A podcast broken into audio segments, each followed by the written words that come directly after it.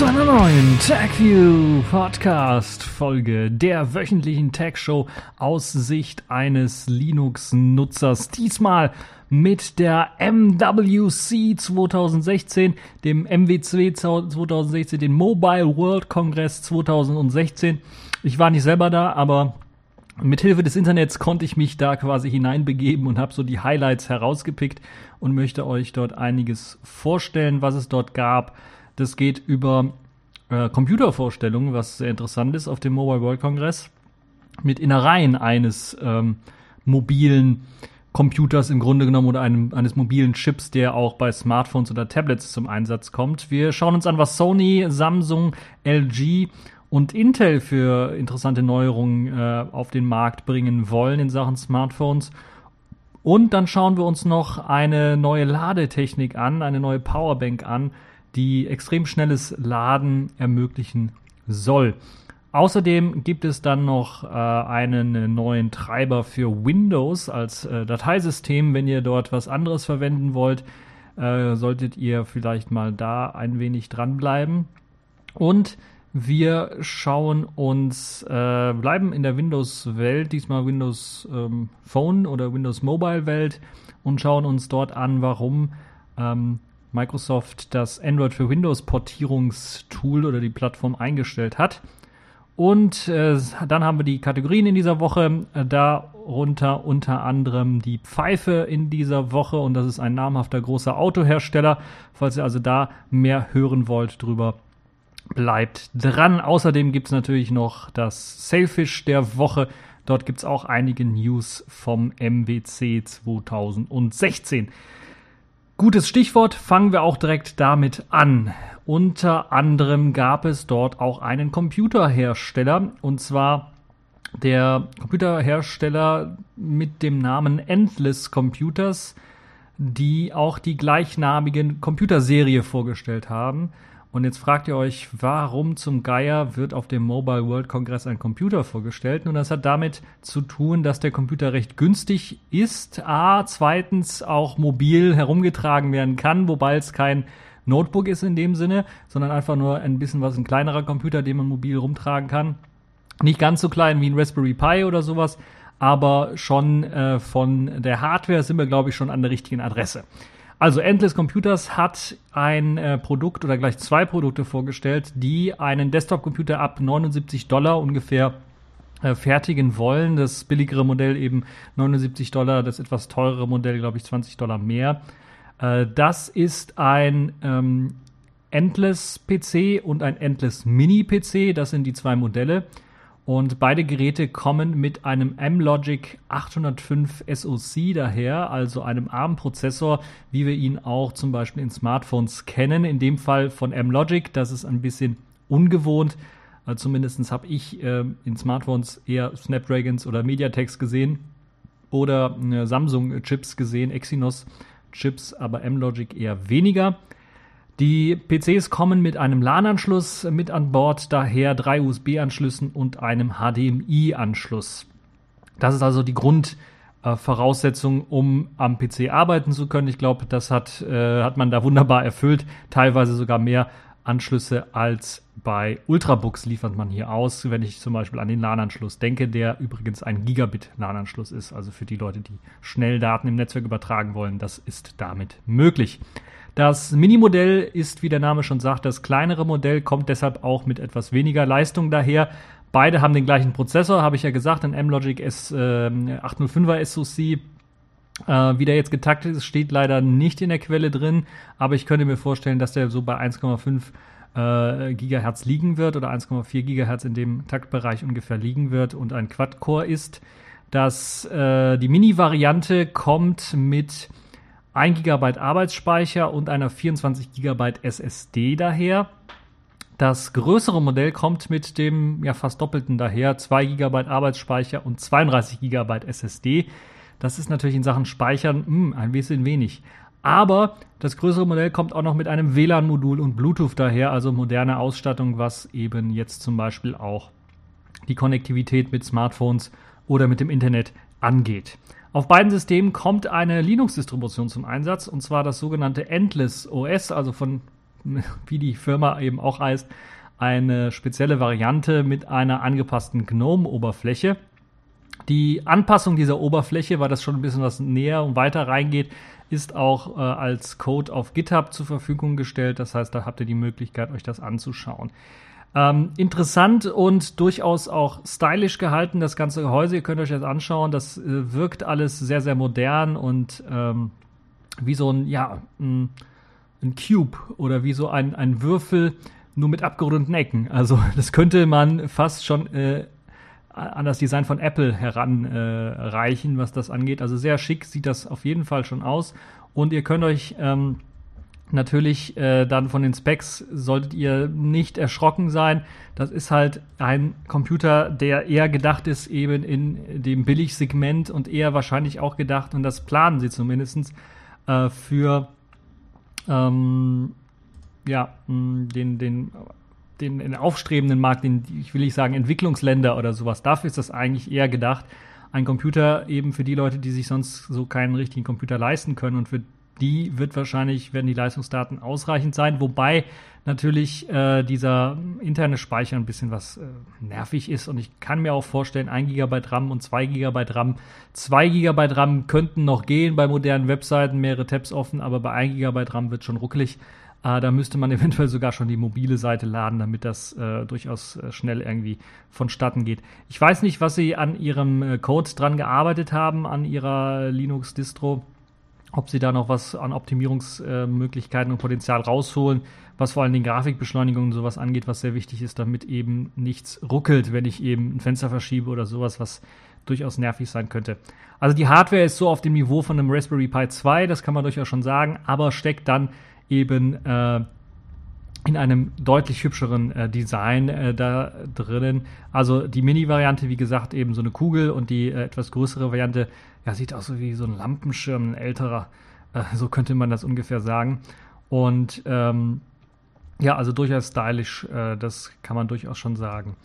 Die ähm, Hardware auf Raspberry Pi 2 Niveau hat natürlich auch den Nachteil, dass oder die Problematik, dass man wieder proprietäre Treiberblobs für zum Beispiel die Grafikkarte und so weiter verwenden muss.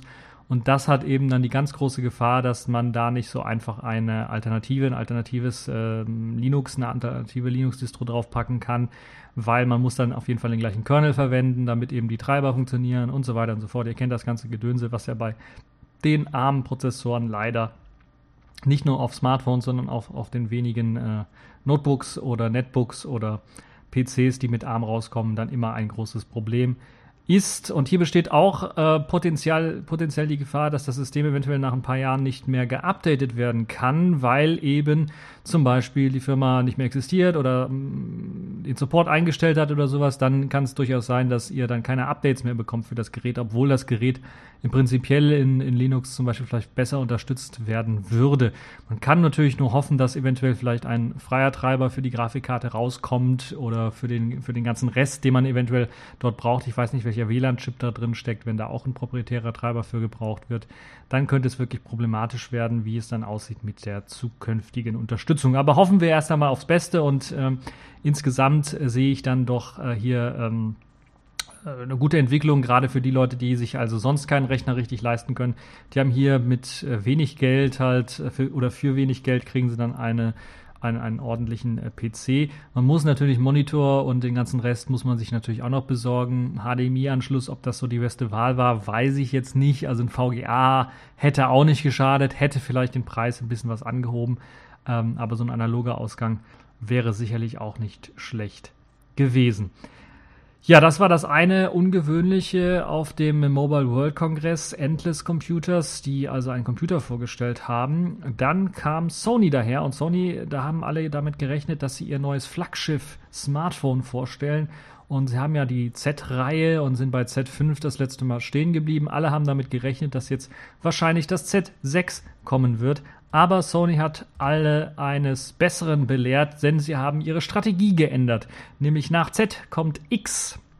Sony steht, steht, stellt, setzt die Z-Reihe nicht fort oder stellt die Z-Reihe ein, wobei das natürlich heißen würde, sie würden auch die aktuellen Smartphones irgendwie hm, vom Markt nehmen. Das machen sie nicht. Die setzen die einfach nicht fort, die Z-Reihe, sondern ist das Z5 wird das letzte Sony Z sein. Jedenfalls das, äh, so wie es jetzt Sony plant. Vielleicht kann man in zwei Jahren wieder was anderes sagen. Aber sie starten nun mit ja eher Mittelklasse-Geräten eine neue Klasse, nämlich die X-Klasse. Spezialisiert sind diese Geräte allerdings, anders als vorher, wo man sich mit Samsung, LG und HTC, ja, vielleicht HTC nicht mehr ganz, aber mit den anderen halt äh, eher ein Wettrennen um Leistung und um ähm, vor allen Dingen Display, das war ja beim Z5 Premium so, noch ein Rennen geliefert hat, was das angeht, möchte man sich jetzt bei Sony auf eine andere Kategorie einschließen, die ein bisschen was vernachlässigt wird oder zumindest nicht so spezialisiert von den verschiedenen äh, anderen Herstellern wird. Und äh, Sony hat hier schon Know-how, deshalb wollen sie das da natürlich auch mit reinbringen. Und zwar wollen sie sich speziell auf die Kamera und insbesondere die mitgelieferte Software für die Kamera spezialisieren mit der neuen X-Reihe. Und dafür hat Sony gleich drei neue Smartphones vorgestellt wobei nur zwei Smartphones in Europa dann verfügbar sein sollen. Und das sind eben nicht die Spitzenklassenmodelle, sondern das sind eher so die Mittel- oder untere Mittelklasse Modell und die obere Mittelklasse Modell.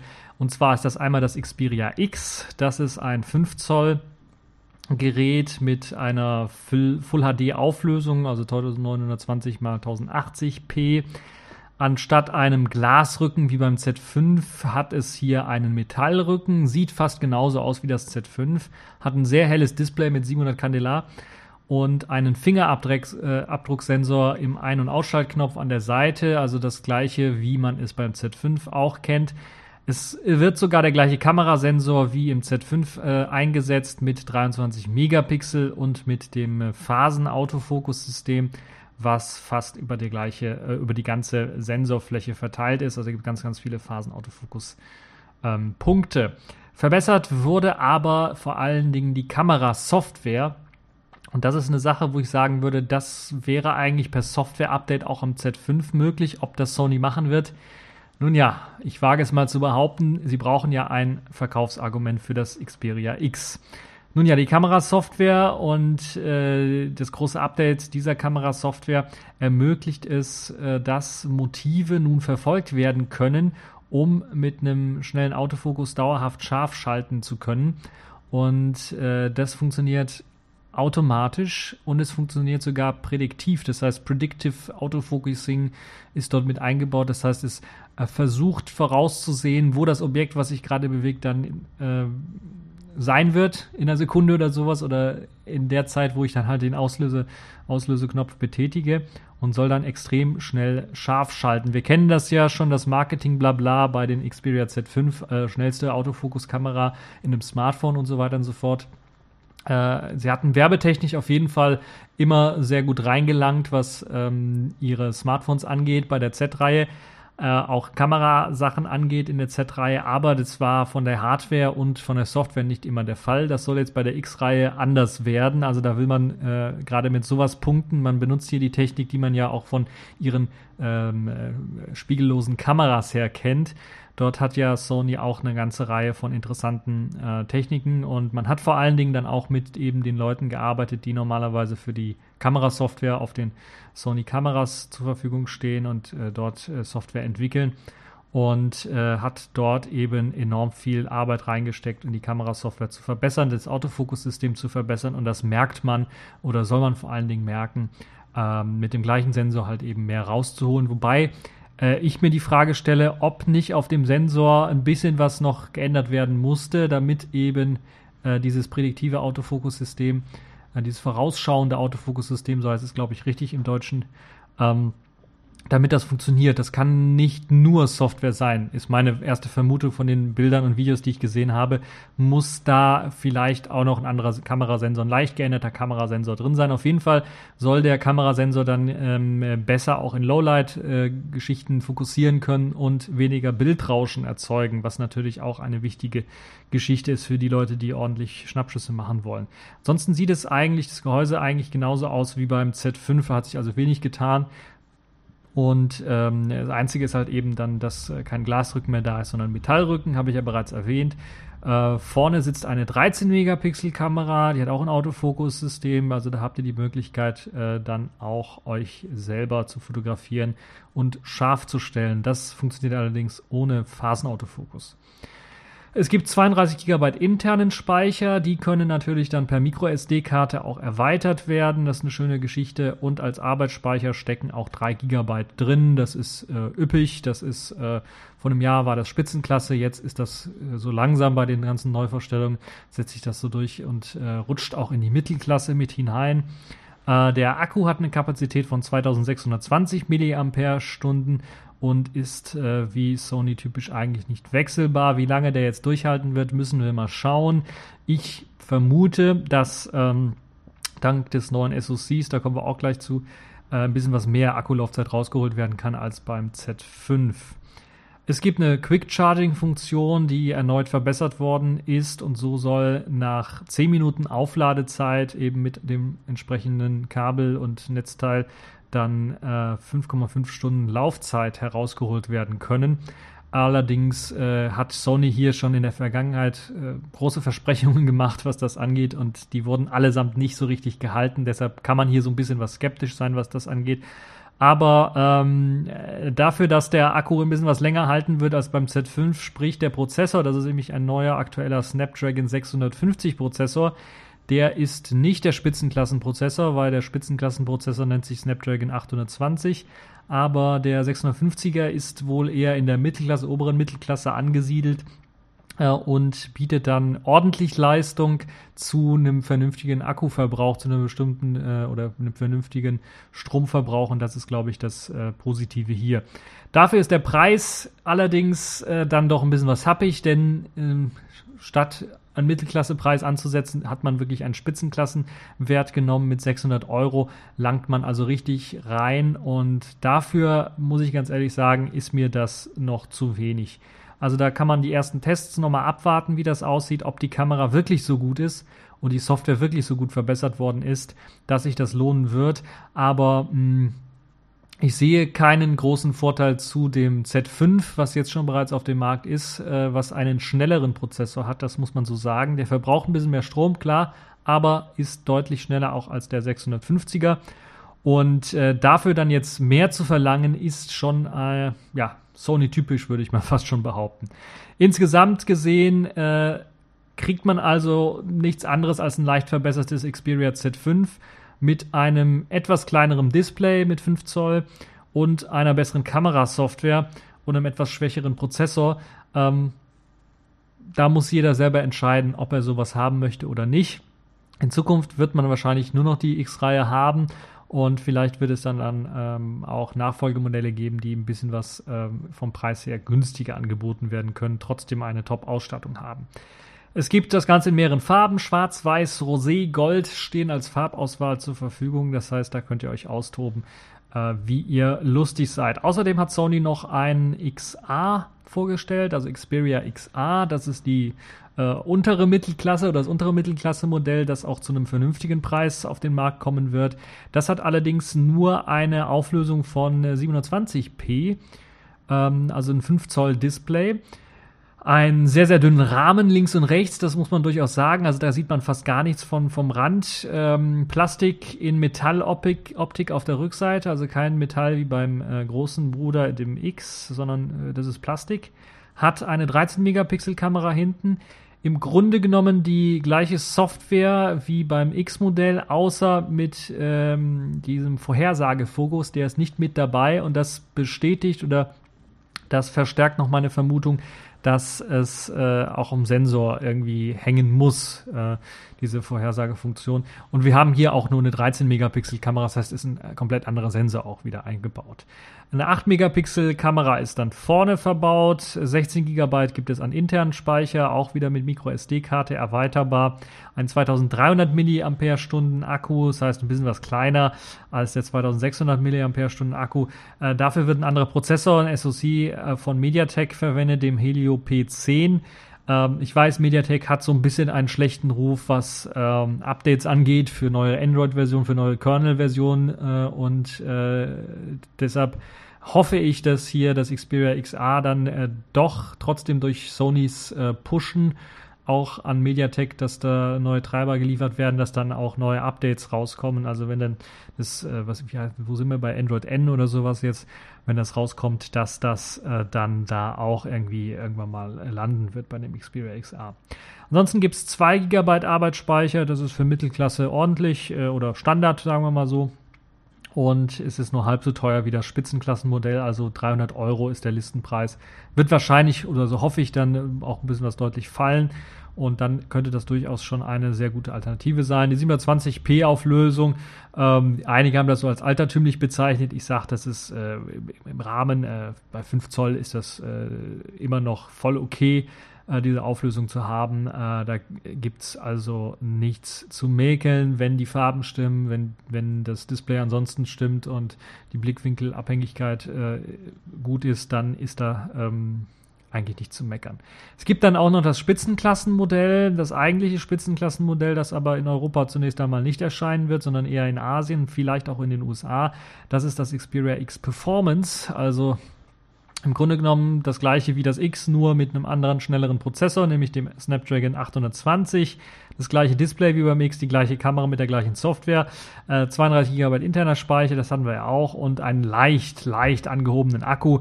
Äh, wegen halt eben dem, äh, hat man um 100 Milli, um 80 mAh äh, den Akku gehoben auf 2700 mAh. Ob das jetzt wirklich äh, eine deutlich bessere Akkulaufzeit bringt als beim 650er Snapdragon, wage ich mal zu behaupten. Alle Geräte kommen mit Android 6 auf den Markt. Das wird wahrscheinlich die Version 601 sein mit der Sony eigenen UI und den Apps, die man wahrscheinlich nicht entfernen kann, was so immer noch äh, nervig ist, wie ich finde dass sowas gemacht wird. Allerdings äh, hoffe ich dann doch, dass zumindest auf den Snapdragons wird man da relativ schnell auch ein Cyanogen-Mod sehen. Ähm, wie das mit dem Mediatek aussieht, müssen wir mal auch schauen. Ja, insgesamt zeigt sich Sony dann etwas konservativer und setzt halt eben einen sehr, sehr klaren Fokus nicht auf Speed und Performance, sondern eher auf Fotoaufnahmen und etwas weniger Performance und Benchmarks, sondern doch eher wirklich äh, das Allround-Gerät für Musik- und Fotoaufnahmen. Und gerade ähm, im Fotobereich hat man dort äh, ordentlich viel rausgeholt. Ja, äh, auch eines der Gründe wohl, weshalb auch dieses X-Performance nicht nach Deutschland kommen wird. Die Sony-Verkaufszahlen hier in Deutschland waren ja doch eigentlich relativ ordentlich und ähm, also bisher und äh, vielleicht ist man da einfach äh, äh, hat man das X-Performance einfach für einen anderen Markt entwickelt, äh, der halt eben mehr Performance braucht. Äh, die Frage ist halt, ob der hohe Preis des normalen X dann wirklich gerechtfertigt ist. Ich bin da etwas skeptisch, muss ich ganz ehrlich sagen. Und mein Tipp wäre wirklich, sich dann eventuell nach einem etwas älteren äh, Z-Modell umzusehen. Die sollten im Preis dann äh, deutlich gefallen sein, jetzt nach der Vorstellung des neuen X-Modells oder der X-Modelle und haben im Grunde genommen keinerlei Performance-Nachteile. Äh, vielleicht hier und da ein bisschen was mehr Akkuverbrauch, aber das war es dann auch eigentlich schon.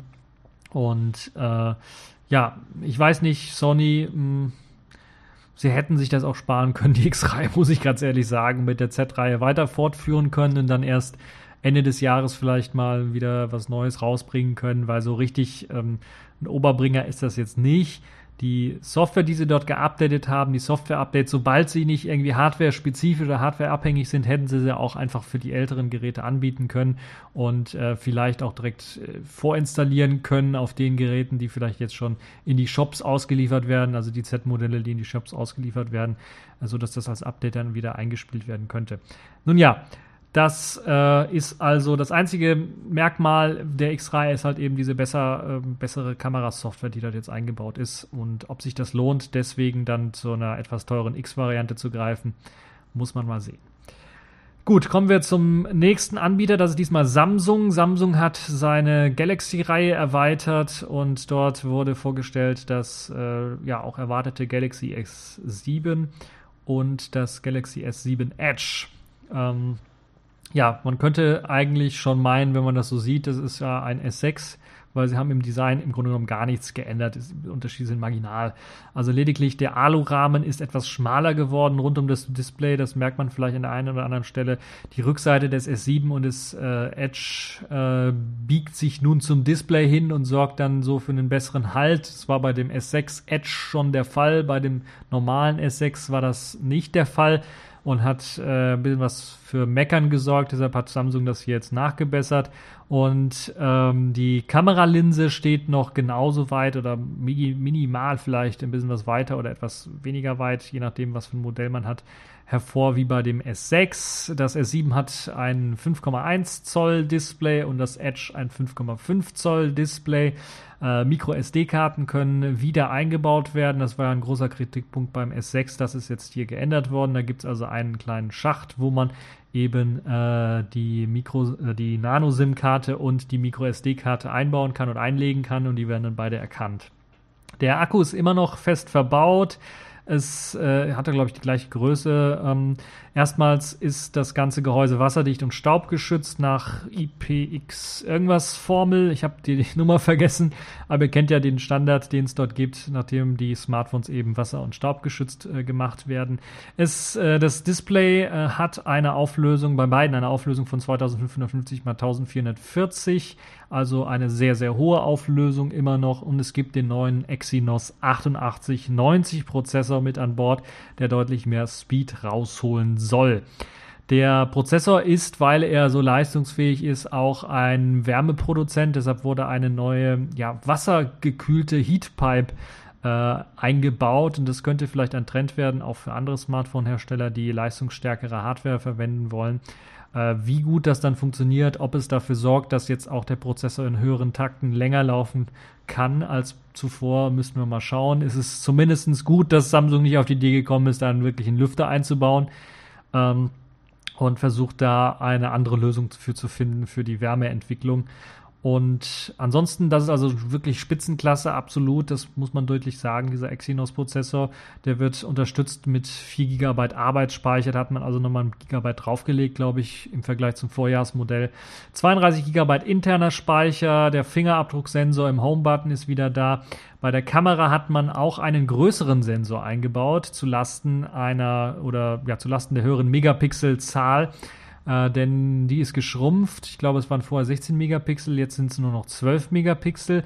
Allerdings hat man dafür einen größeren Sensor eingebaut. Das heißt, es sollte vollkommen ausreichend sein, besonders wenn man hier einen, äh, weil man da einen lichtstarken Sensor eingebaut hat. Also größerer Sensor heißt, er kann mehr Licht auffangen, das heißt bei dunkleren Situationen weniger Rauschen und ähm, das sorgt eben auch für bessere Bilder. Äh, allgemein ist das Bildrauschen natürlich dann auch durchaus geringer, weil man größere Pixel hat und ihr kennt das ja. Es ist wieder mal ein Phasenfokus äh, mit an Bord, der wurde wieder aufgebohrt und es gibt mehr Messfelder, die dafür sorgen, dass man äh, zu einem schnelleren Fokus kommt und das soll sogar im Vergleich zum S6 oder dem iPhone S6 äh, S, S, nee, dem andersrum, iPhone 6S, so, soll hier die Kamera deutlich spürbar schneller scharf schalten und das ist wirklich eine tolle Geschichte, wie ich finde. Also da sieht man, dass äh, Sony da doch einen großen Konkurrenten hat, was äh, Samsung angeht, die ja auch daran arbeiten. Ähm, und Samsung ist ja auch Kamerahersteller, das heißt, die haben auch das Know-how zumindest teilweise da, was das angeht. Android 6 ist wieder mit an Bord, äh, oder was heißt wieder? Wie bei fast allen neuen Geräten, die vorgestellt worden sind, ist halt eben Android 6 mit an Bord. In dem Fall halt eben auch. Für Spiele gibt es eine Extra-Funktion, äh, die äh, Akkulaufzeit sparen soll, indem einfach das Display auf eine niedrige Auflösung schaltet und die Framerate kann zum Beispiel auf 30 Frames pro Sekunde beschränkt werden, sodass weniger, der Prozessor weniger arbeiten muss oder die GPU weniger arbeiten muss, um eben dann eine bessere Akkulaufzeit herauszuholen. Das ist ein sehr interessantes Konzept, wo man, äh, was man sicherlich in Zukunft vielleicht auch öfters sehen kann, für die Apps, die nicht so viel Akku brauchen, äh, die nicht so viel Prozessorpower brauchen, kann man dann eventuell dort ähm, Sachen reduzieren bei Spielen, vor allen Dingen die Auflösung, weil teilweise die hohen Auflösungen sowieso von den Spielen gar nicht so richtig in den Texturen unterstützt werden, macht es dann durchaus Sinn, dass das damit eingebaut ist. Also ein kleiner netter Software-Hack, der damit eingebaut ist. Im Grunde genommen eine solide Weiterentwicklung des S6 mit den High-End-Komponenten, die aktuell eben zur Verfügung stehen. Das heißt, Samsung hat einfach ein normales Upgrade des S6 rausgegeben mit ein paar guten Sachen. Also der, der Micro-SD-Karten-Slot ist mit dabei.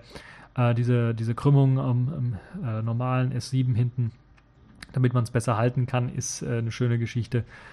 Und äh, ja, Android 6 ist natürlich auch eine schöne Geschichte und der neue, ähm, der neue Kamerasensor, der da auch ultra schnell fokussieren soll und weniger Rauschen erzeugen soll. Eine schöne Geschichte. Ich bin mir relativ sicher, dass diese Kamera dann sogar das Xperia X schlagen wird, äh, weil es halt eben ein größerer Sensor ist. Äh, so einfach ist das Ganze. Und äh, da werden wir also ähm, sicherlich äh, von den Smartphones und den Kameras äh, doch nochmal einen deutlichen Leistungsschub sehen beim S7. Ähm, Kommen wir zu einem anderen koreanischen Anbieter, nämlich LG. Die haben ihr G5 vorge vorgestellt und zwar mit einer Besonderheit. Die haben nämlich aus meiner Sicht am meisten in Sachen ähm, Evolution getan, in Sachen Weiterentwicklung getan, denn sie haben ihr G5 mit modularem Zubehör vorgestellt und eine komplett Neuentwicklung quasi ihres Smartphones auch vom Aussehen her gemacht. Bisher war ja eher das Markenzeichen, dass man so ein leicht gebogenes Display hatte. Das war das Markenzeichen von den LG Spitzenklassenmodell zumindest. Nun ist dies wieder gerade. Dafür gibt es aber eine weitere spannende Neuerung, die eingeführt worden ist, nämlich einen modularen Schacht, der am unteren Gerät oder der am, am, am Gehäuse unten angebracht ist. Eigentlich sieht es ganz normal aus. Das untere, da sieht man das Logo von LG äh, und hat ein Mikrofon, also die Halterung, die man unter dem Display quasi typischerweise hat. Die lässt sich allerdings herausfahren. Und wenn man das herausfährt, lässt, lassen sich andere Teile einsetzen. LG nennt diese ganze Technologie Magic Slot, äh, weil man da halt eben andere Sachen einfach anschließen kann. Ähm, neben der einfachen Öffnung für eben das ansonsten Unibody-Gehäuse, also da ist nicht irgendwie ein abnehmbarer Rücken oder sowas, sondern das ist ein Unibody-Gehäuse, das halt eben nur unten offen ist, kann man auch an den Akku ran. Und das ist sehr schön. Das hatte LG ja, glaube ich, bei den Vorgänger-Spitzenmodellen auch immer, dass man den Akku noch tauschen konnte. Und das ist jetzt hier auch möglich. Und das ist, glaube ich, das erste Smartphone, das ein Unibody-Gehäuse hat, wo man den Akku tauschen kann, dank dieser cleveren Idee. Der ist also austauschbar, der Akku. Nochmal für die Leute zum Mitschreiben. Eines der wenigen Smartphones, die das noch bieten.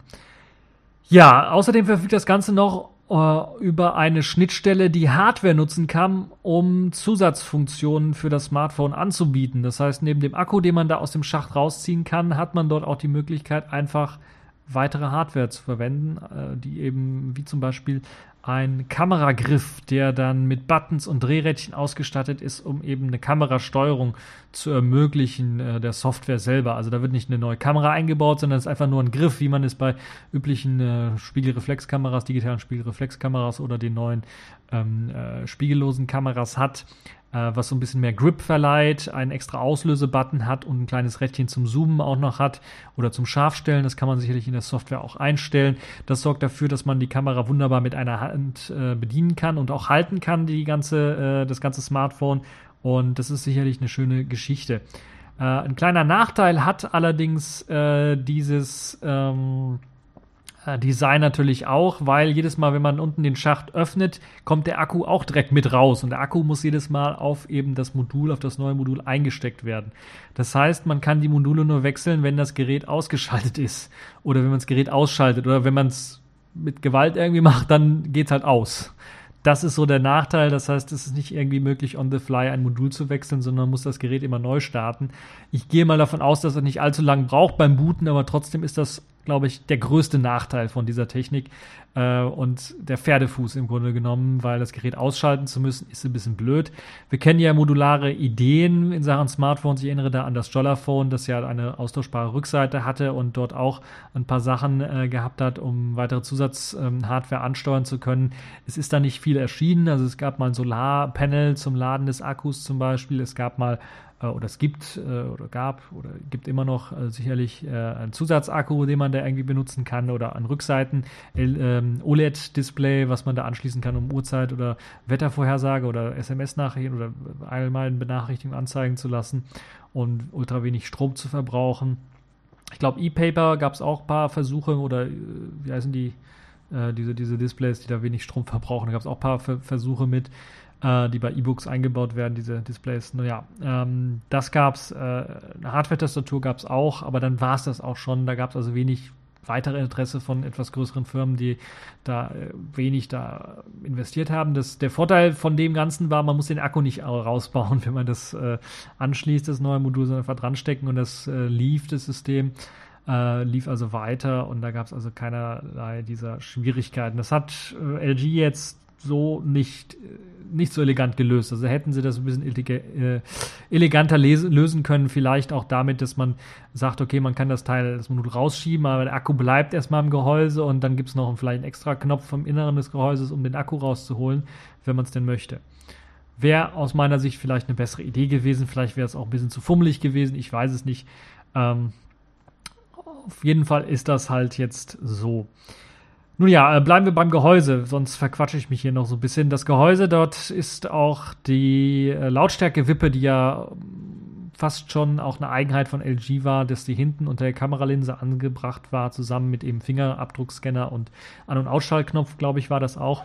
Äh, die ist jetzt an die linke Seite rübergewandert oder zur rechten Seite rübergewandert links, rechts, ich weiß nicht, auf, auf, jeden, auf jeden Fall auf eine Seite ist er rüber gewandert, diese Lautstärke-Wippe, wie man es eben von anderen Smartphones erkennt. Äh, hinten befindet sich stattdessen dann allerdings immer noch ein Fingerabdrucksensor, der ein bisschen größer geworden ist. Und äh, es gibt hinten sogar zwei Kameras. Und da sind wir wieder beim Lieblingsthema, glaube ich, was Smartphone-Hersteller in diesem Jahr aufgegriffen haben, nämlich Kameras. Es sind zwei Kameras verbaut. Ihr habt richtig gehört. Einmal eine 16 Megapixel auflösende Kamera mit einem Winkel von 78 Grad umfassend und dann eine 8 Megapixel Kamera mit einem Weitwinkel von 135 Grad. Und das ist wirklich schon enorm. Da kann man also fast alles sehen. Da sieht man seine eigenen Hände teilweise, die am Gehäuse des, äh, des Smartphones hängen, wenn man da nicht aufpasst. Und ja, was soll das bringen? Das soll halt eben die Möglichkeit geben, einfach auch zusammen mit diesem Griff, den man als Modul draufstecken kann, einfach nahtlos zu zoomen im Grunde genommen und dann eben äh, die Möglichkeit zu haben, dann in einen extremen Weitwinkel zu gehen oder auch in einen etwas normalen Modus zu gehen, was den Winkel von 78 Grad angeht. Das lässt sich also frei wählen. Ähm, ist aus meiner Sicht eine Spielerei, die mh, hm,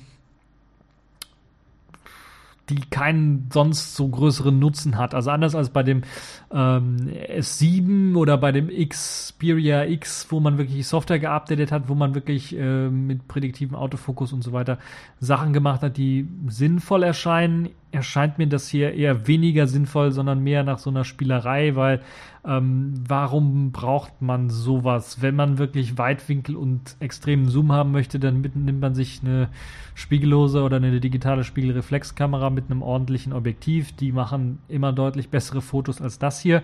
Und ansonsten kann ich mir nicht so richtig vorstellen, wofür man das braucht. Also ihr könnt mir ja vielleicht Ideen senden, äh, wenn ihr meint, äh, das ist das Einsatzszenario.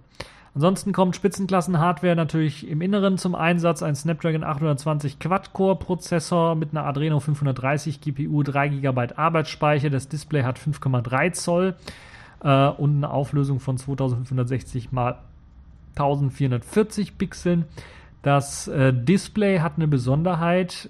Äh, einige reden da vom doppelten Display. Ich bin mir gar nicht so richtig sicher. Sie haben auf jeden Fall eine spezielle Displaytechnik eingesetzt, die es äh, wie bei alten Nokias erlauben soll, im Standby dann die Uhrzeit anzuzeigen. Also wenn das Display ausmacht, im Grunde genommen kommt da, erscheint da eine Uhr. Und die soll äh, an einer bestimmten Stelle auf dem Display, wo halt eben wahrscheinlich irgendwie was Spezielles eingebaut ist, wo halt weniger Strom verbraucht werden soll mit dem Ganzen. Also, also irgendwie 0,3 äh, Prozent oder was Akku fressen in der Stunde oder also irgendwie sowas. Also ganz, ganz wenig nur.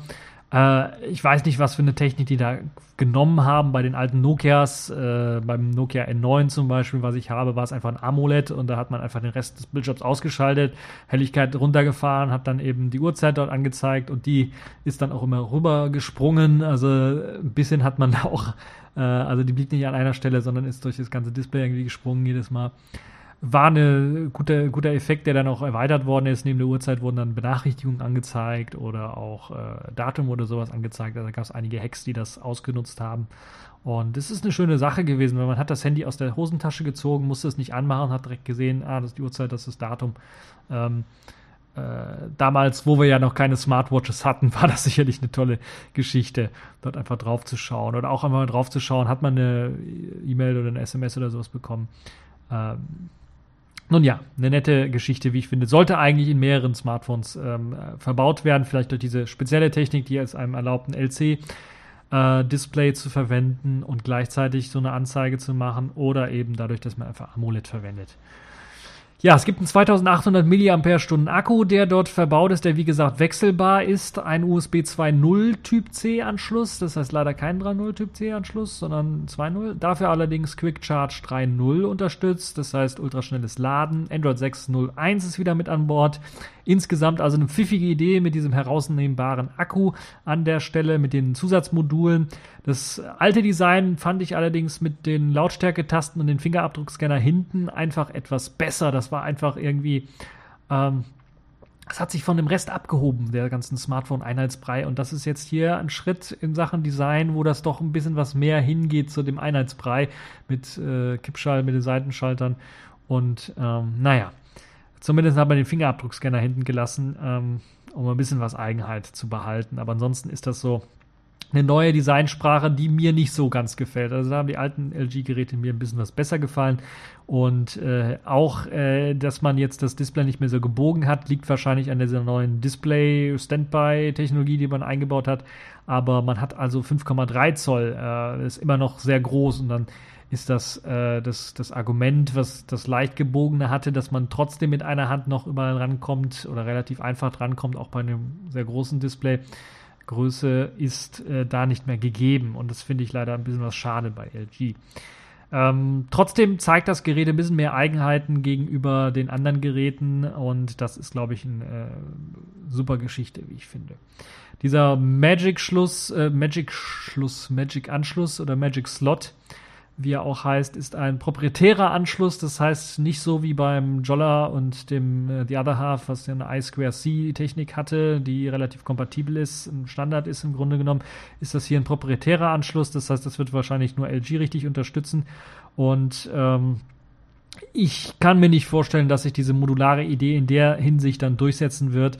Bin mir relativ sicher, das wird wie bei Jolla enden, dass dann vielleicht einige vom Hersteller vielleicht in dem Fall auch äh, Geschichten dort äh, gepusht werden, aber dass dann der Rest äh, des Marktes da irgendwie drauf springen wird, weil vor allen Dingen für ein Smartphone speziell da irgendwie was zu entwickeln, ist schon gewagt, sagen wir mal besser so.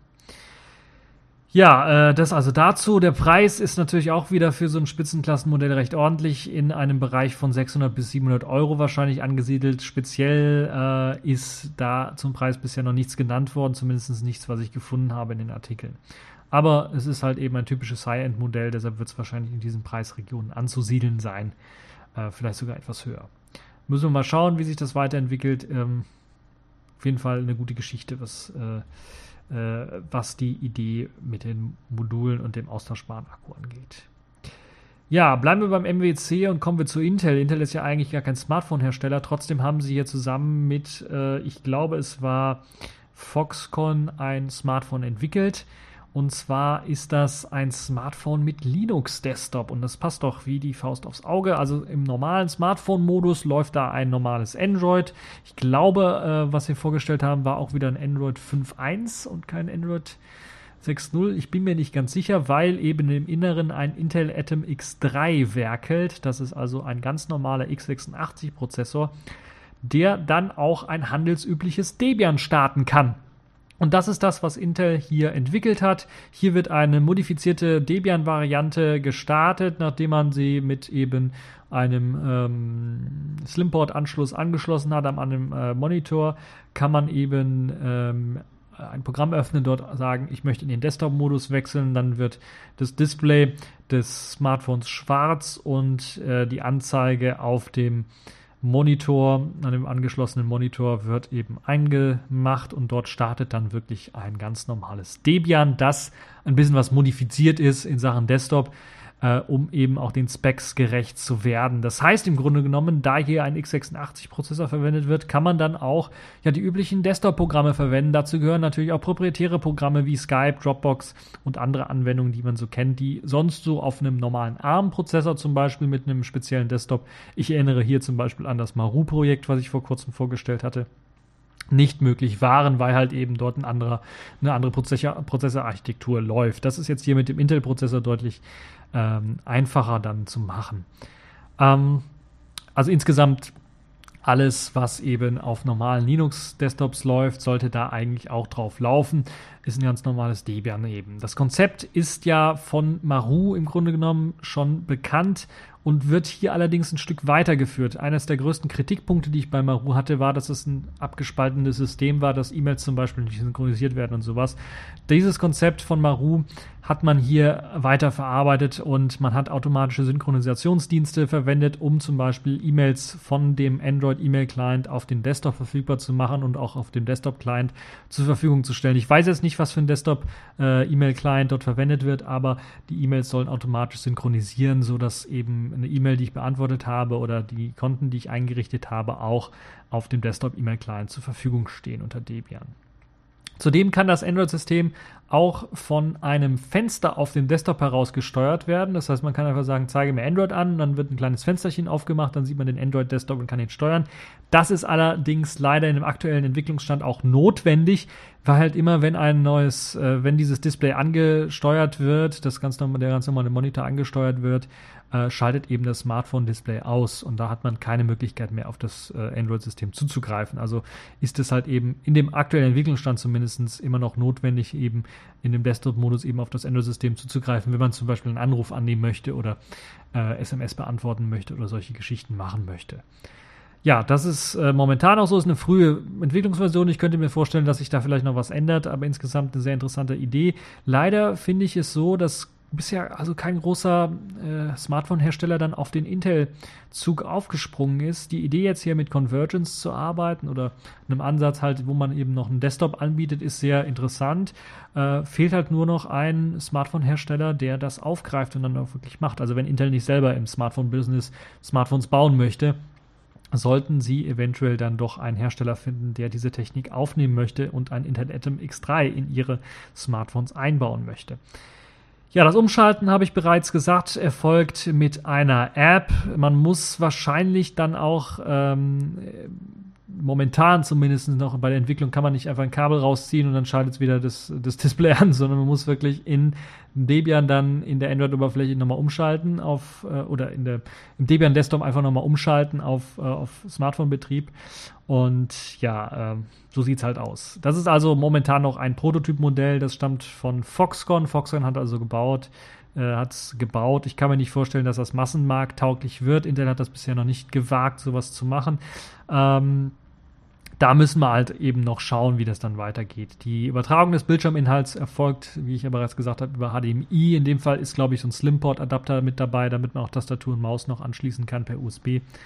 2 äh, GB Arbeitsspeicher stecken drin. Das ist ähm, ausreichend für den Desktop. Man hat den Desktop extra getweakt, den Debian Desktop, äh, so dass ganzen Übergangseffekte und äh, selbst sogar äh, die ganzen äh, ja doch Farbverläufe oder sowas ausgeschaltet sind und das alles auf ein sehr simples Theme runtergebracht worden ist mit einem äh, simplen, einfarbigen ähm, äh, Aussehen heruntergebrochen ist, sodass dann so wenig wie möglich Arbeitsspeicher irgendwie verwendet wird und so wenig wie möglich an 3D-Effekten und sowas auf dem Desktop verwendet werden, um halt eben dem der Leistung der Hardware gerecht zu werden. Und das soll dann doch recht ordentlich und gut funktionieren. Ähm, insgesamt ein interessantes Konzept. Für mh, mm, unter 100 Dollar soll das Ganze angeboten werden. Und das ist, glaube ich, dann der Knüller wenn das Ganze wirklich äh, für unter 100 Dollar produziert werden kann und dann vielleicht irgendeiner das dann doch noch ähm, vertreiben möchte oder Intel es selber vielleicht vertreiben möchte, könnte das, glaube ich, ein Hammer werden. Es könnte nämlich, äh, hat ungefähr sogar ein bisschen was mehr Leistung als äh, den, die, äh, den Endless Computers, die ich ja vorgestellt habe, der ja auch eher für Entwicklungsländer, Schwellenländer vielleicht gedacht ist, für Leute, die sich keinen Computer leisten können, äh, hat man hier auch wieder ein Modell, das sehr schön Smartphone und Computer miteinander vereinigt und ungefähr um gleichen Punkt, äh, was den Preis angeht, herum äh, zirkuliert. Dafür aber einen x86-Prozessor hat, also die Möglichkeit, dort auch ordentliche Desktop-Software auszuführen, als, äh, mit weniger Beschränkungen als bei ARM. Äh, als wie es bei ARM der Fall ist. Ich, ich kann ja auch anfangen mit Legacy-Sachen, also Java-Code, sollte theoretisch überall laufen, läuft aber auf x86 ein bisschen besser als auf ARM. Äh, Flash-Player, ich weiß, der sollte langsam aussterben. Trotzdem äh, gibt es sicherlich auf der Welt immer noch Anwendungen, die Flash verwenden und so ein Kram. Es gibt halt sehr, sehr viele Optimierungen auch für x86 und es macht dann auch, glaube ich, für Schwellenländer und für Leute, die halt zum Beispiel Kleinkomputer sich dort leisten können, dann doch ordentlich sind, vielleicht dann doch ein x86 äh, zu verwenden, weil die Software einfach ein bisschen was kompatibler ist, immer noch. Äh, wir haben halt eben sehr, sehr viel ja, lange Jahre für x86 entwickelt, Software entwickelt und die ist halt eben dafür optimiert worden. Deshalb läuft sie halt eben dort auch besser, auch selbst auf so einem Intel Atom X3. Ich könnte mir vorstellen, dass das auch interessant werden könnte, wenn man einen X7 verwendet. Atom X7, der ist ein bisschen leistungsstärker, hat ein bisschen was mehr Power und den hier vielleicht auch in Europa vertreiben könnte. Ähm, einen richtigen Office-PC kann man damit auf jeden Fall doch teilweise ersetzen. 2 GB RAM, 16 GB interner Speicher, vielleicht ein bisschen was wenig. Mit MicroSD-Karte, wenn sich das aufrüsten lässt, wäre das schon ein bisschen was interessanter. Muss man mal schauen. Ich weiß jetzt nicht, wie viel von den 16 GB internen Speicher an Android und an Debian vergeben werden, aber ich könnte mir vorstellen, dass sich beide jeweils 2 GB schnappen. Dann haben wir also 4 GB weg. Dann sind nach Adam Riese 12 GB über. Wenn man dann noch auf Android ein paar Apps installiert, dann bleibt nicht mehr viel übrig. Trotzdem kann das von der Leistung her auf jeden Fall einen Office-PC ersetzen, wenn man einfache Textdokumente, Tabellenkalkulationen machen möchte, Briefe schreiben möchte, E-Mails schreiben möchte, am PC ein bisschen was rumsurfen möchte äh, geht das mit Sicherheit auch. Und das ist, glaube ich, eine tolle Geschichte. Intel zwei Daumen hoch dafür. Jetzt braucht ihr nur noch eben einen Vertreiber, einen Vertrieb, einen, einen der das Smartphone auch baut. Also neben, wenn ihr das nicht selber alles machen wollt. Ich habe so verstanden, dass das erstmal ein Prototyp ist und äh, den ihr dann anbieten wollt für Leute, die sich dafür interessieren, äh, das dann in der Massenproduktion zu bringen. So, dann sind wir jetzt schon fast bei 50 Minuten, fast bei einer Stunde. Also wir sind bei über 50 Minuten schon und ich habe nur vom äh, Mobile World Congress gequatscht. Das wird den einen oder anderen ein bisschen was nerven, aber wir kommen dann jetzt mal zu, gehen wir ein bisschen weg vom World Congress und kommen jetzt mal hin zu Windows. Äh, die haben ja auch ein bisschen was zu tun mit eben äh, dem Mobile World Congress und äh, da wollen wir uns auch nochmal was anschauen, denn dort hat Microsoft äh, eine ein Aus für Android-Apps-Portierungen auf Windows 10 äh, vorausgesagt. Das sogenannte Project Astoria, was zusammen mit dem, lasst mich nicht lügen, dem anderen Projekt, wie hieß das andere, Icelandwood, ähm, das äh, iOS auf Windows 10 portieren soll, iOS-Anwendungen auf Windows 10 portieren soll, hat man genauso eben mit dem Project Astoria angekündigt, ähm, Android-Apps auf Windows 10 portieren zu können. Das waren also die sogenannten Windows Bridge ähm, Produkte, die es einem ermöglichen sollen, eben den Entwicklern ganz einfach, relativ schnell einfach auf Konvertieren zu klicken bei ihrer Android- oder iOS-App oder in dem Fall bei der Android-App. Und dann wird es in Windows 10 Code übersetzt und dann kann man das eben auf äh, Windows 10 dann bringen. Das war ein Versuch, um eben Windows 10 auch auf dem Smartphone-Markt oder auf dem Tablet-Markt ein bisschen was zu pushen und dafür zu sorgen, dass das App-Angebot größer wird. Jetzt hat sich Microsoft entschieden, dann äh, doch äh, das Projekt einzustellen. Es war ja auch schon viele Monate ruhig um dieses Projekt Astoria und es ist jetzt offiziell eingestellt worden. Viele Entwickler hätten Microsoft einfach mitgeteilt, dass sie keinen Bedarf haben an diesem Projekt Astoria. Äh, ihnen würde eine normale Möglichkeit genügen, Apps äh, für das äh, Windows 10 zu portieren. Sie brauchen dann nicht eine spezielle Möglichkeit, äh, das irgendwie zu automatisieren mit dem Projekt Astoria.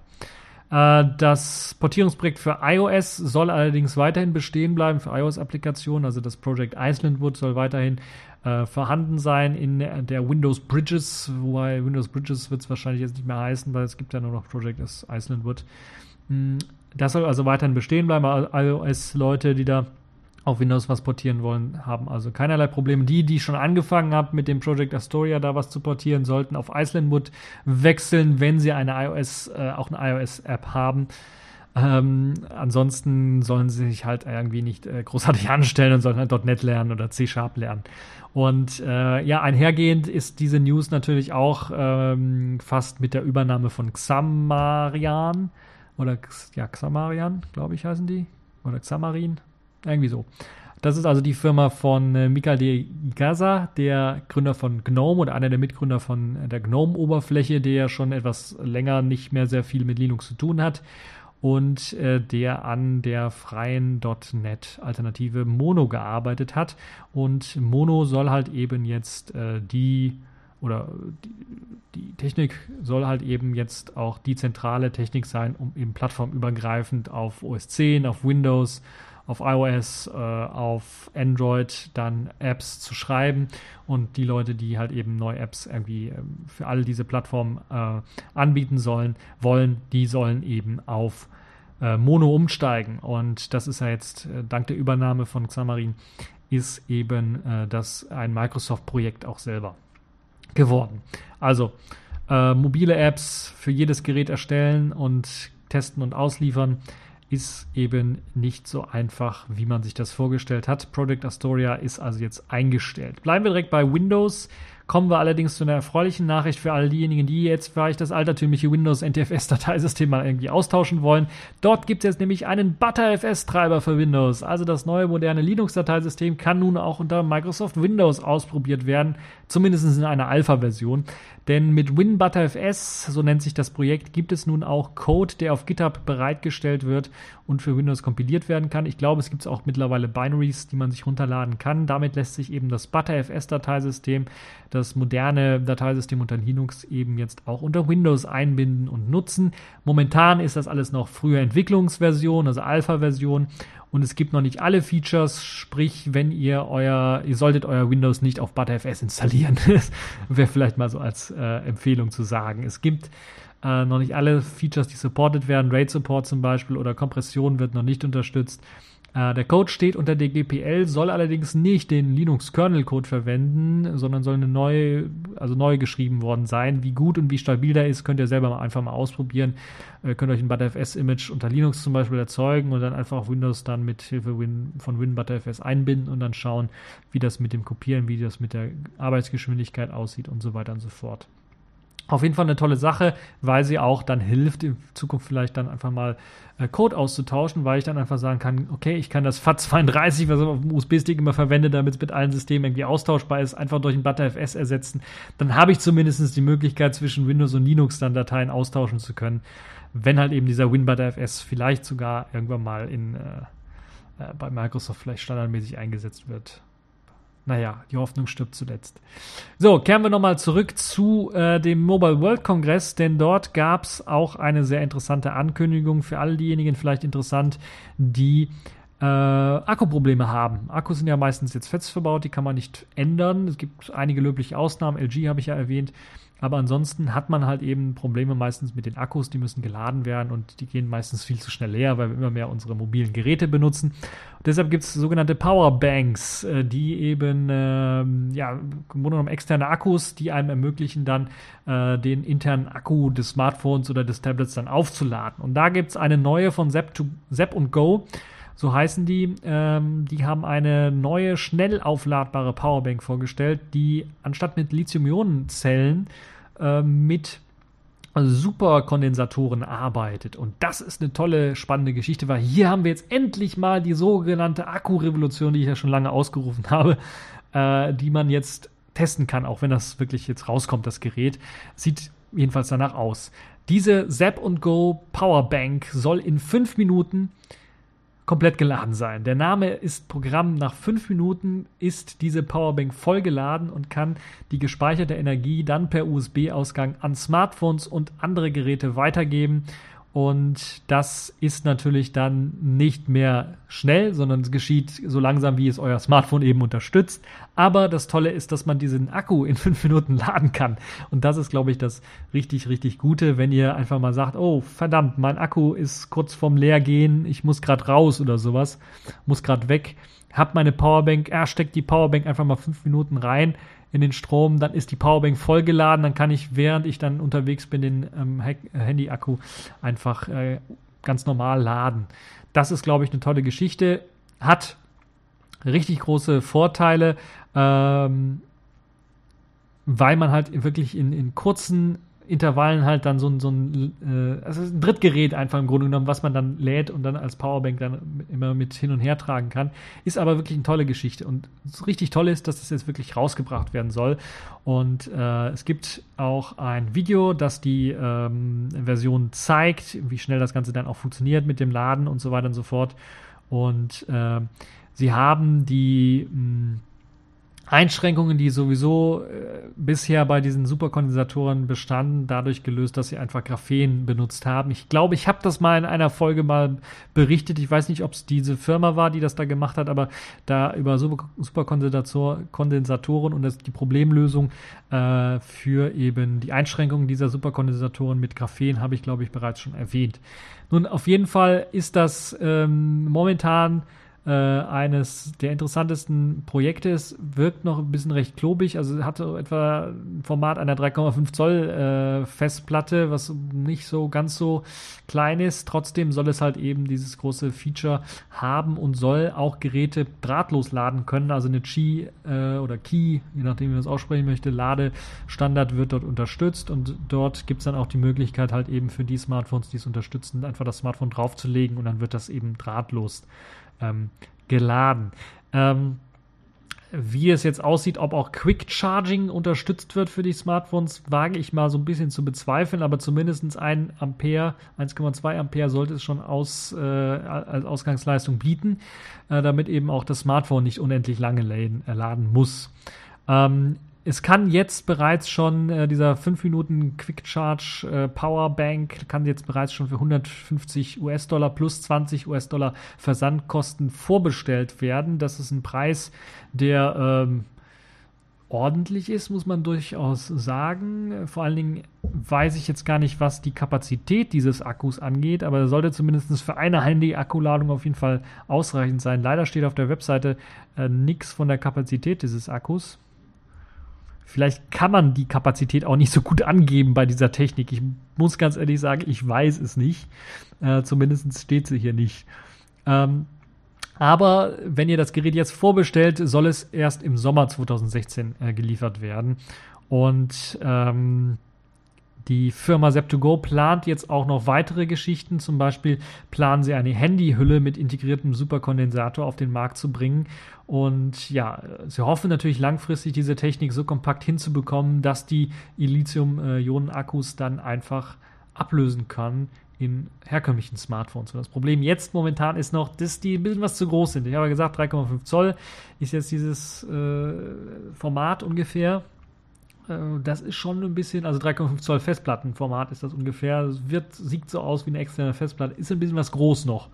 Wenn sie es ein bisschen was kleiner hinkriegen würden, wäre das sicherlich auch super, zwei Daumen nach oben, aber trotzdem gibt es zwei Daumen nach oben, dass sie sich überhaupt trotz dieses etwas klobigen Designs dafür entschlossen haben, ein Massenprodukt auf den Markt zu bringen, das halt eben diese Funktion beinhaltet, weil äh, wir haben oder ich habe sehr viel über solche hm, Super-Akkus oder Akkurevolutionen bisher in der Vergangenheit berichtet und das ist alles in die Hose gefallen, beziehungsweise ist, wir haben noch nichts gesehen von den Produkten und jetzt gibt es endlich mal was, wo man sagen kann, okay, und das ist super, dass man das ausprobieren kann, dass man es testen kann, dass das wirklich ein Schritt nach vorne ist, der man konkret jetzt auch als Nutzer, wenn man eben bereit ist, diese, wie viel sind es, 170 äh, Dollar dann zu bezahlen für eben äh, das Gerät und den Versand. Nun ja, das also dazu, dass so die letzte große News ähm, vom MWC. Und äh, kommen wir jetzt zu den Kategorien in dieser Woche. Accepted. Connecting. Complete. System activated. All systems operational.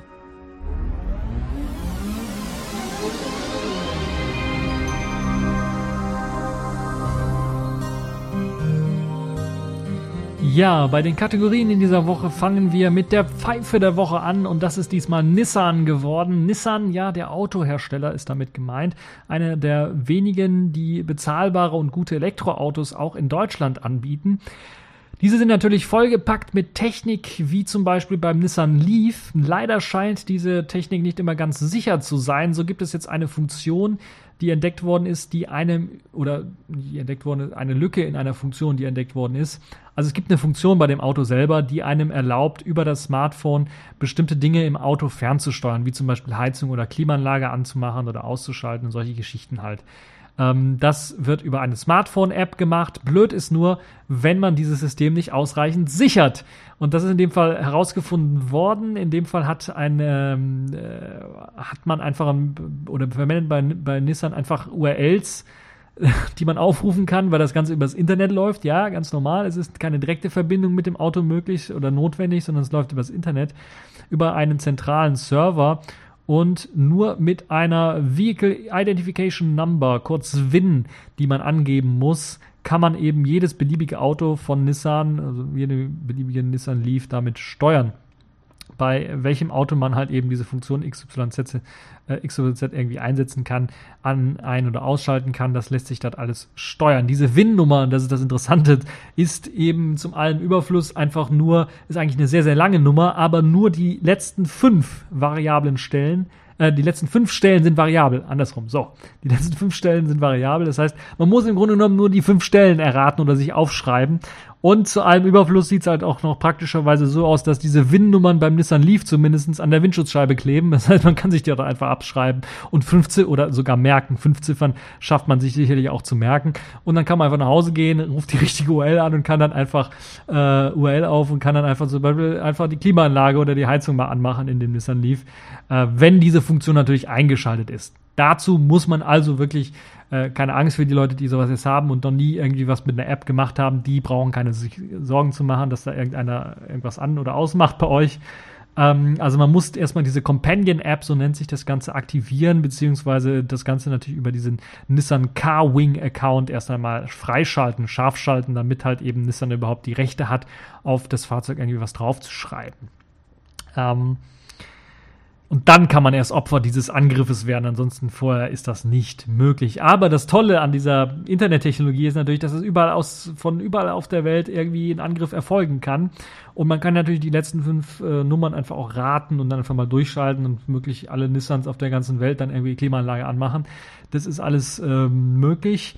Und äh, so wird in einem Video zum Beispiel gezeigt, wie eben äh, der Hacker in Anführungszeichen im sonnigen Australien sitzt und die Klimaanlage des Opfers, das im regnerischen England äh, sitzt, dann steuern kann. Und das ist wirklich schon erschreckend, wie er eben äh, dort irgendwie die URL aufruft, per JSON dann eine Antwort bekommt, dass es funktioniert hat. Und dann kurze Zeit später sieht man halt eben in England den Typen, der dann sieht, oh, meine Klimaanlage geht an. Solche Geschichten sind also eben äh, möglich. Und das ist eben nicht das einzige Erschreckende, sonst wäre das noch nicht ausreichend gewesen für die Pfeife der Woche, weil andere kritische Systeme, also Bremsen und äh, Gas geben oder sowas, kann man damit nicht steuern. Aber man kann, und das ist das Erschreckende aus meiner Sicht, Nissan steuert oder speichert alle GPS-Daten des Autos ab. Ähm, und das ist dann schon ein bisschen was erschreckend, weil man dann eben persönliche Daten abfangen und abgreifen kann. Das geht auch einfach über die URL, die kann man sich aufrufen, dann kriegt man zurück die Daten, wo sich das Auto gerade be befindet. Das sind dann ganz normale Koordinaten, GPS-Koordinaten, die kann man eingeben und dann kann man das finden, das Auto. Oder man kann auch ein Bewegungsprofil erstellen. Äh, zum einen natürlich mit den Live-Daten, die man bekommt, zum anderen natürlich, weil auch eine Aufzeichnung gemacht wird, wo sich das Auto zu welcher Uhrzeit wann wo befunden hat und wie lange es gefahren ist in eine Richtung zum Beispiel. Das lässt sich dort auch einfach ablesen und so kann ein Bewegungsprofil erstellt werden. Und dadurch so, äh, so, so offen ist das äh, Tor für eben diese Nissan Leafs, kann man sicherlich auch äh, als Dieb, der vielleicht mal so ein Auto haben möchte, sich klauen möchte, durchaus dann mit Hilfe dieser Daten natürlich dann äh, konkret äh, planen, wie man am besten, am schnellsten an das Auto rankommt, wo das Auto gerade steht. Man kann natürlich durch das Bewegungsprofil herausfinden, okay, der ist jetzt zur Arbeit gefahren, das Auto steht dann für vier, fünf, sechs Stunden dort und wird dann erst wieder bewegt. Das ist die ideale Zeit, um dort einzubrechen, das Auto zu klauen oder Innereien des Autos einfach mitzunehmen. Das ist ja auch vielleicht äh, eine interessante Idee für einige äh, Diebe. Ja, erschreckend ist das Ganze, dass eben äh, erstens diese Lücke besteht, dass man da nicht vernünftig absichert, dass das so einfach möglich ist. Nissan hat, glaube ich, mittlerweile dieses äh, Nissan Carwing-System ausgeschaltet, sodass das nicht mehr äh, möglich sein soll. Aber trotzdem ist es erschreckend aus meiner Sicht, dass Nissan überhaupt die Daten sammelt und auf ihren Servern speichert, weil äh, natürlich auch ein ganz normaler Angriff auf den Server, um an die Daten zu kommen, ausreichen würde, auch um dann eben irgendwie Schabernack zu treiben. Und das ist natürlich äh, doppelt und dreifach schlecht. Deshalb glaube ich zu Recht die Pfeife der Woche Nissan. Dass sie diese Daten überhaupt erfassen, ist einfach nicht richtig aus meiner Sicht. Und ja, das eben zur Pfeife der Woche. Ich, ihr merkt, ich rede ein bisschen was schneller, weil wir haben schon über eine Stunde und ich will nicht, dass ihr einschlaft oder äh, euren Zug verpasst oder sonst was. Äh, gehen wir da direkt rüber und da kommen wir doch nochmal zum Mobile World Kongress. Irgendwie lässt uns der nicht los. Wir kommen zum Sailfish der Woche, denn Sailfish äh, OS und auch Yolla waren auf dem Mobile World Kongress vertreten. Und dort wurde endlich das Intex Aquafish vorgestellt, diesmal mit den finalen Specs.